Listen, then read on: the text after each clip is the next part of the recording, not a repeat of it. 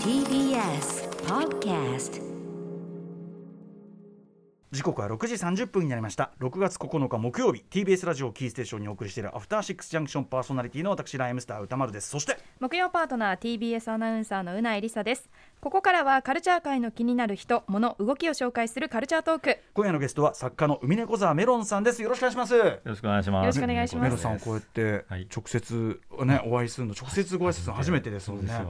よろしくお願いします。はいいざこうやって会うとすみませんあのサングラスにマスクでもうは 話しづらみたいな。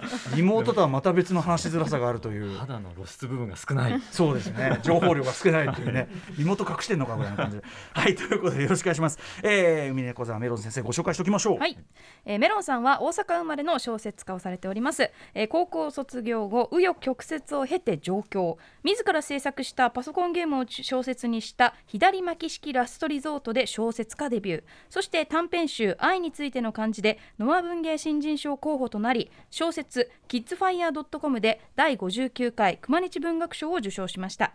小説以外でもエッセイやルポ作詞家としても幅広く執筆されています。そして先月対戦格闘ゲームバーチャファイターのプレイヤーへのインタビューをまとめたルポ東京ヘッドノンフィックスを出版されました。はい。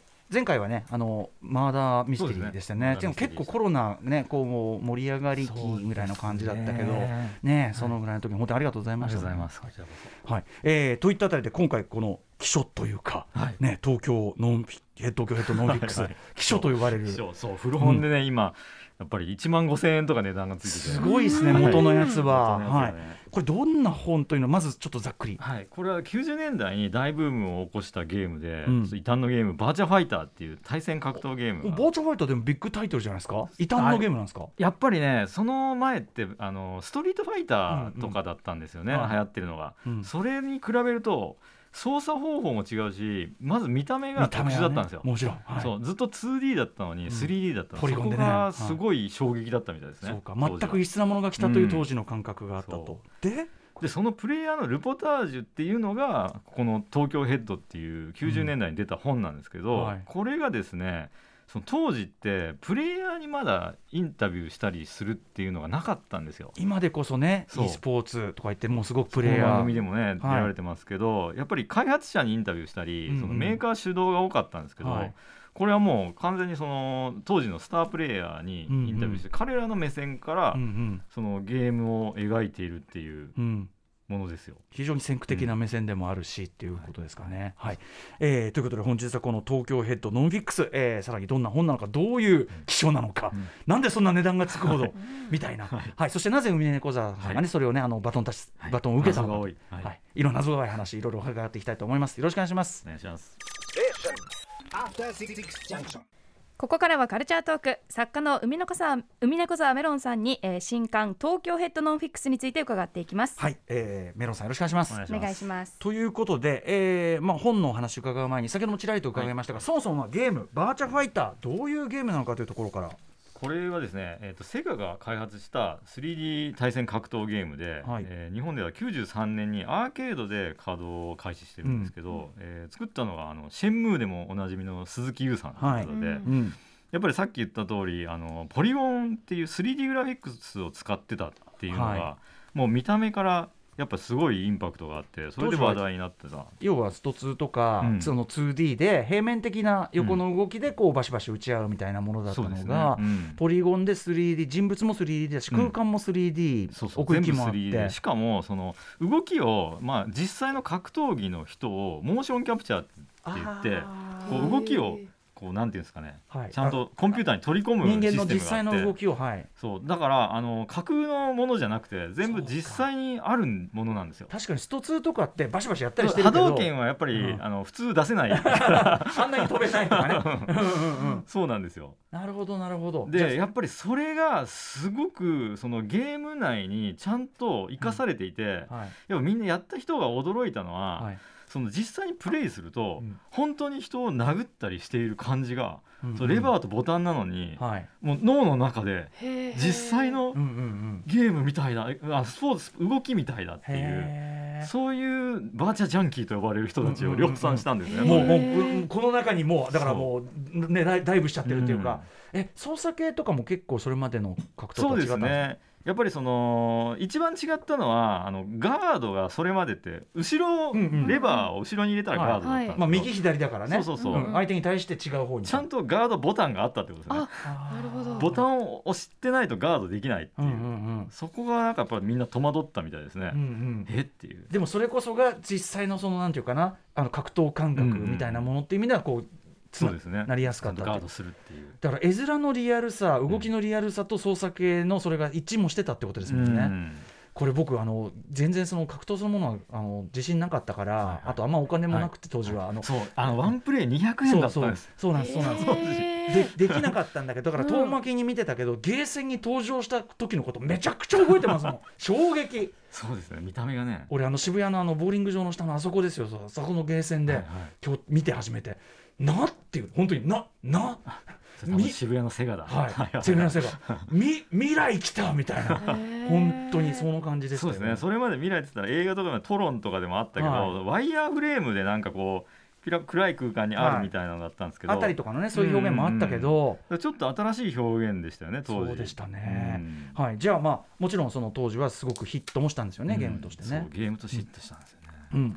えーでその後このバーチャどういう、まあ、200円でねすごく高くなったとかありますけど、うんで当時その盛り上がり方っていうのはどんな感じだったんでしょやっぱりねあの歌村さんおっしゃったようにすごい新しいもの好きとか、うん。その最先端のクリエイターとかがみんな飛びついて、はい。でなんか特にねその長野守ファイブスターストーリーズの長野守さんとか、はいはい。あのイラストレーターの猪俣睦美さんとかうんは、うんうん。もうめちゃくちゃハマってたっていう話をうんうんいま、未だにインタビューとかでどっかでねされたりしてうんはい。あとあのさ脚本家のね最近だとあのドラえもんの脚本やってるのかな？うんうん。佐藤大さんっていう方がおられるけど、はいうん佐藤大さんがそのクラブイベントと合体させたイベントをやったりしていけてるいけて。るものとしてうんうん。なんかゲームが全然なんか夜のクラブカルチャーとかとこのポリゴンの映画ね、はい。なんかその最先端なものと結びついてたっていうところがありますね。うんうんうん。なるほどなるほど。この感じ時代の感じ。そんなにじゃあおしゃれなものっていうこう他の格闘ゲームとはちょっとう違んちょっと違ってましそうねうような存在だったんですうね。んはい、なんかほらあのスト2とかこってこて感なんじゃん。なん確かデザインとか。今その画像見てるんですけどいわゆるなんですかね普通の肉弾戦というか格闘技なんですね、うん。その、うん。それこそ波動拳みたいなそうそうそう超現実的飛び道具があったりとかわけじゃなくてね。本当に肉体で実現できるうん確かに。ゲームになってるんですいやもうそのその衝撃ぶり。でも今うん。今は逆にこのポリゴン感がむしろなんかフレッシュな感じもしますけどすごいね。そうですね、うん。今だからポリゴン今画像荒いんですけどそうん。のポリゴンって基本的に単位があってこれが増えれば増えるほど滑らかになってうんうん。今はもう処理能力高いから増えちゃってはいそのポリゴンって意識しないですよねそうですよね。そうかあれもポリゴンなんだけ実どは同じ理屈なのに。同じなんですけどね。そうだ。そそうだ。もうダメだもうものすごいリアルすぎてもうさ映画みたいな画面なの慣れちゃったじゃん、はい。そうですね。でも実は理屈が同じなの。エルデンリングとかもこれなんですよ これがより精度上がってるだけというねことですけどね。で、えーまあ、バーチャファイターに93に、まあ、あって、まあ、流行ったのは大体2000年あ前半とか？やっぱり一番みんなが流行ったとこう認識しているのは95年とかでそれは2が出たんですよね、うんその。バーチャ2はいはい。バーチャ2が出た後、はい。2でちょっとやっぱりポリゴンが増えて滑らかになって、であのメディアがすごいね取り上げたんですよ。当時「ツナイト」とか「おー。アサヤン」とかはいはい。そういうのであのテレビが大会を、ね、地上波でやったりしてはいそういうのでもうお茶の間にも進出して、もう市民権を得て、うんうん。もう当時ねなんかインタビューをプレイヤーのインタビューでブンブン丸さんっていう人がすごい有名はいなはプレイヤーさんがいるんだけいど、うんうん。なんかディズニーランドに彼女と行ってたら、はい。うん地方の修学旅行生に囲まれて、うんうん。サインくださいってはあ。言われたことがあるっていうぐらいに、うんうんうん。そのぐらい全国区で知られてたっていうプレイヤーが、これもだから今の e スポーツのね選手の皆さんの走りっていうかね、うんそうですね。感じですね。はい、でまあ非常にこう盛り上がった中まさにその95年にその先ほど「東京ヘッド」というこの最初の本というのかな、大そうですね。塚律さんが書かれた本が出るわけですね。これまず「東京ヘッド」どういう本なんでしょうか？これはね東京ヘッドっていうのは、えータイトルにバーチャファイターってついてないところがねね。反抗的なんですねこれ意識的うん。にやっぱりその、なんかつけたくなかったみたいですね。これ大塚さんが。大塚さんが、うんうんあえてやっぱりもうちょっとストリート感を出してプレイヤー側からの物語っていう意識がそこにも出ててうんうん。まあなんかその中心となるプレイヤーがその当時はい。鉄人って呼ばれる称号を鉄人。鉄人うん。スタープレイヤーが6人いて、はい。その彼らの,、まあ、あの戦いをうん。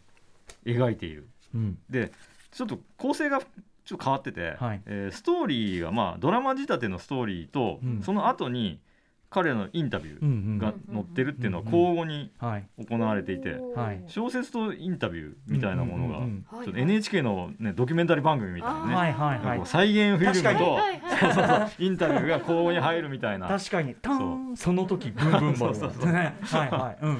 そういう感じでそれはねやっぱ新しかったですね当時。へえなんかこう本当に文体とかも含めて、なんかプロレス格闘技系のああいうルポルタージュ本とか、そうですね。なんかそのテイストもプロレスは煽りますからね、結構ね。へえ。大塚さんご自身がやっぱりじゃあバーチャめっちゃやられてとかそのシーンに明るかったってことなんですか？えっとねあ彼はバーチャープレイヤーとしてはそれほどなんだけども、うん。やっぱりそのプレイヤーたちとか起きてるムーブメント自体にものすごい刺激を受けたみたいですね、やっぱり新しいことがなんか起こっててでしかもそれをメディアがやっぱりプレイヤー側を取材なんでしないんだっていう、うんうんその怒りがすごいあったみたいです。要はそのふ風俗としての新しいガジェットとか風俗としてのゲームっていうのを扱っても、それが実際にシーンとかカルチャーを成してんだっていうことは全く知られてないし、知る気もないだろうみたいなところがアンダーグラウンド本当にクラブカルチャー近いですね。アンダーグラウンドカルチャー、ユース体制側からの情報しかなんで出ねえんだみたいな、はいはいはい。ストリートなんだよ本当はっていうのが。95年ぐらいのヒップホップシーン僕が言ってたことそのままですよ。あ 本当ですか？うん。あのメディア上で見てるもの見てヒップホップがどうこうとか言ってもあそれは無理だ現場でしか起こってないんだからさみたいな。まさにそういう感じです、あなんか同じ怒りを、うん。大塚さんはちなみにそうだ。そもそも大塚吉さんってどういうこう方なんでしょう？大塚さんはねえっともともと北海道で生まれてえっとちょっとね経歴がけ早早いというかうん。1718で上京してきてはい。中卒なんですよ。で、うんうん。そこから編集に入ったのが多分19とか若いんですよね、はい。でこれ書いたのが21にじゃないかな。若っ！へえー。全然20代の前半ですね。やばいですね。やばいですね。へえそうなんだ。えあのちなみにあのメロンさんはどういうご関係というか？僕は彼とは20代の中盤ぐらいに出会っていて、うんでちょうどこの本を僕は地方で読んでいて、うん地方の少年で、はい。あなんかやべえなこのばあちゃんの本とか思って見てて、うんうんうん。でそのたまたまなんかその知人に返して会う機会があって、はいでそれがきっかけでその彼の会社に遊びに行くようになったりしたっていうのがきっかけで、当時彼は会社やっててアンダーセルっていう、うんうん。まあ、クリエイターグループをやってて、はい。そこには当時あの今漫画家の西島大輔さんとかあのデザイナーの小山茂人君あのベイマックスっていう映画のベイマックスをデザインした子です。そうそう。はい。そういう子がいたんですよね。なんかすごいですね大塚さんなんか、うん。この量産量産量産爆弾爆弾がすごいですね。へえでまあその大塚さんが若きね大塚さんが95年にこの出された、えー東京ヘッドという本。だじゃあい一部のそういうこうアンテナ張ってるそうです。だいぶ売れたたみたいですけど,、あーなるほど調べたんだけど部数出てこなかったんですよ、うんうん。でもだいぶ5回出てますからねこの。うんなるほどなるほど。出直してるんですよすごく、うんうん、あ5回いろんな形で出直してみたいね。はい。先ほどおっしゃってたけど今古書市場だと1そうなんですよ。万超えみたいな。でも今あのもう出たんで買えます。あそうだね そうだね。あの、出直しが出たからということで、い、かに伝説化してるかっていうのを示すあれとしてうん舞台化されたんですね。そうなんですよ。これねでこの本出たのが95年に出た本なのに、えなぜか2015年に舞台化をするということになって、えしかもよりによってヨーロッパ企画。そうあの上田誠さんはい。の率いるあのヨーロッパ企画舞台化で、ええ。しかもこう吉沢亮さんとか、うんうん。ノンスタイルの石田さんが出ていたと。すごい。すごいちゃんとスター俳優もしくはねハタレントさんが出てそうなんですよ。当時のその鉄人たちを、そう。吉沢亮さんが柏ジェフリーを演じてたんじゃないかな、うんうん。まあなんかその鉄人を演じてて。だから僕はなんかそのこの本って一体何なのって聞かれた時に、説明が大変なんで、はい。もうめっちゃざっくり、まあ、ゲーセンを舞台にした東京リベンジャーズみたいな話です。お言ってます、はい、はい。吉沢亮さん舞台でやったし 間違ってないだろう。確かに同じ。バトルの話だし。うんうんあとやっぱねその格闘ルポルタージュじゃないけどその男たちの男の星座ですよ男しかか出てこないです。本当男しか出ない。男の星座感もありますね文体もちょっとね、そういう感じありますけどね。でえっ、とまあその本が95に出て、うん。まあそういうこう伝説化してましたけど今回その、えー、海の風メロンさんがこれをバトン受け取ったのはこれでもう一回その自分でこう次の本を出した、ですね。これなぜなんでしょう？これが、えー、と大塚さんがやっぱりその亡くなってしまったんですね。2011年かな、うんでそれで亡くなった後に移行というかその本当は、えーやり直すために、はい。バーチャファイターのルポをもう一回総括してやろうと思って、うんうん100人ぐらいにインタビューしてえー。総括するって言って、はい。インタビューしてたんですよ、でそのテープの起こしが出てきたんですよ。はい。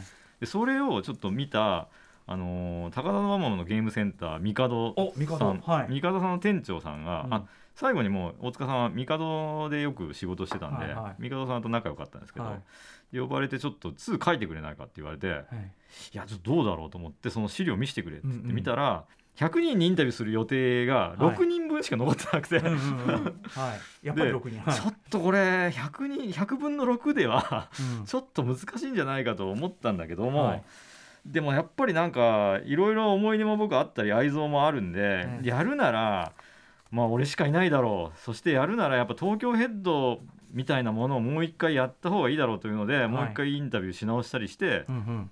で1年がかりでクラウドファンディングで皆さんにね、まあ、支援してもらってなんとか出たというのが今回の本です。まあ、でもみんな読みたいと思ってる人がいっぱいいたわけですよね、はいそれをね。はいこれあの独特のその単なるルポっていうかこうやっぱ小説形態で、大塚さんの文体とかもあるじゃないですか。はい、そこをその作家でもあるピーしました。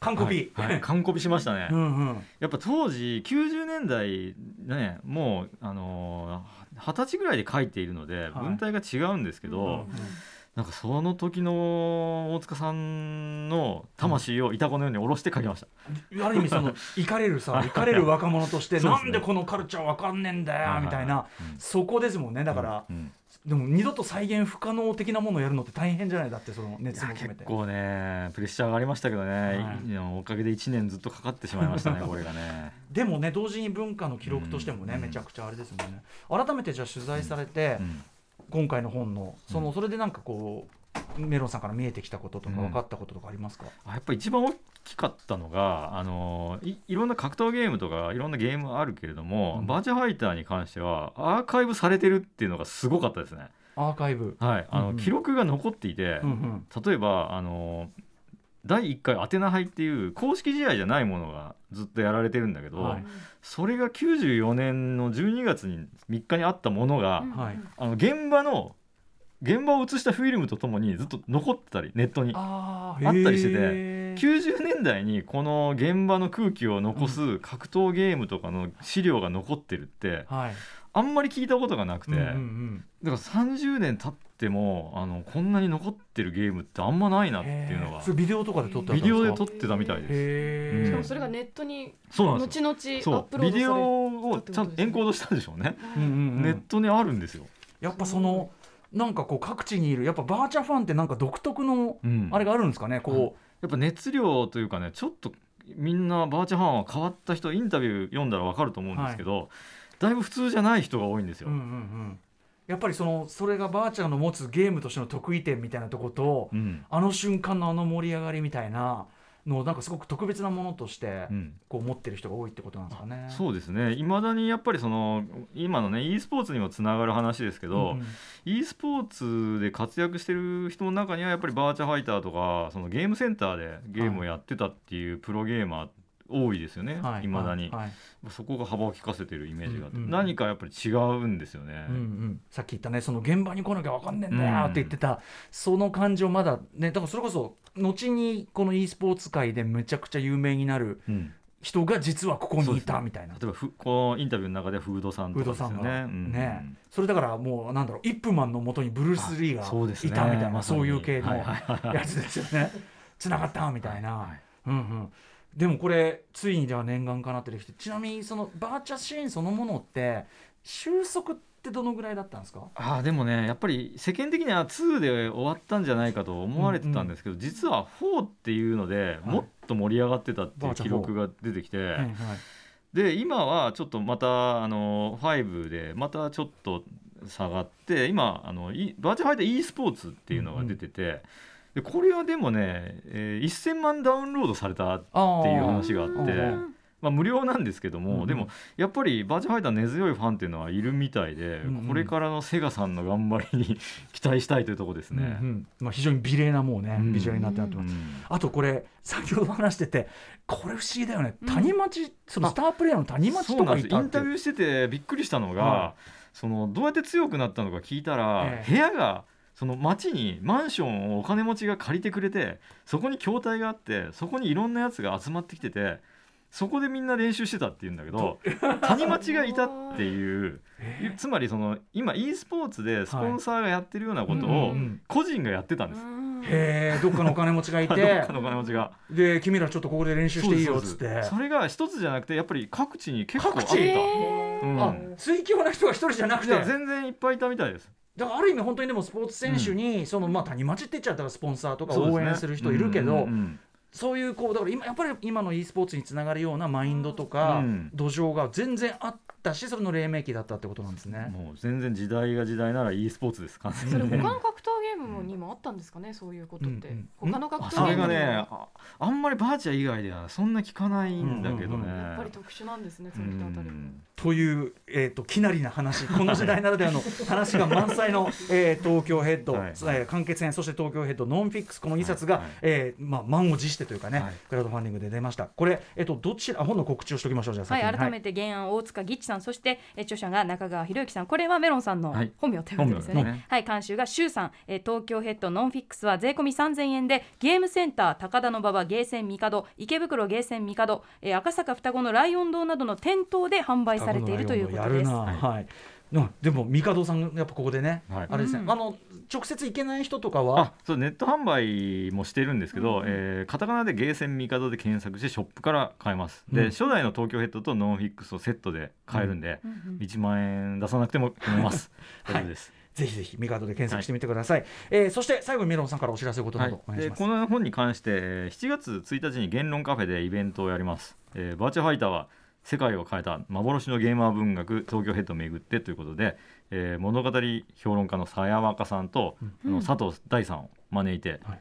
これやるんで、うん。チケットが今ね言論のサイトにて、えー売ってるんでぜひであとライターの大塚義知さんについてもねちょっといろいろ伝説がある人なんで、これに関してのイベントも企画してるんで詳しくはねちょっと僕のツイッターとかでぜひチェックしてください。ちょっと僕あんまりもちろんお名前は存じ、ねあのはい知ってたけどでもなんかその若手才能の量産爆感めちゃくちゃ面白いですね。すごかったですね当時はね。なんかある人によるとまあなんか当時の大塚さんっていうのは舞城大太郎と西尾維新を足して割らないぐらいすごかったっている人も。いずれちょっとその話も伺いたいと思います。えーということでウィネコさん、はい。レメロンさんでした。ありがとうございました。ありがとうございました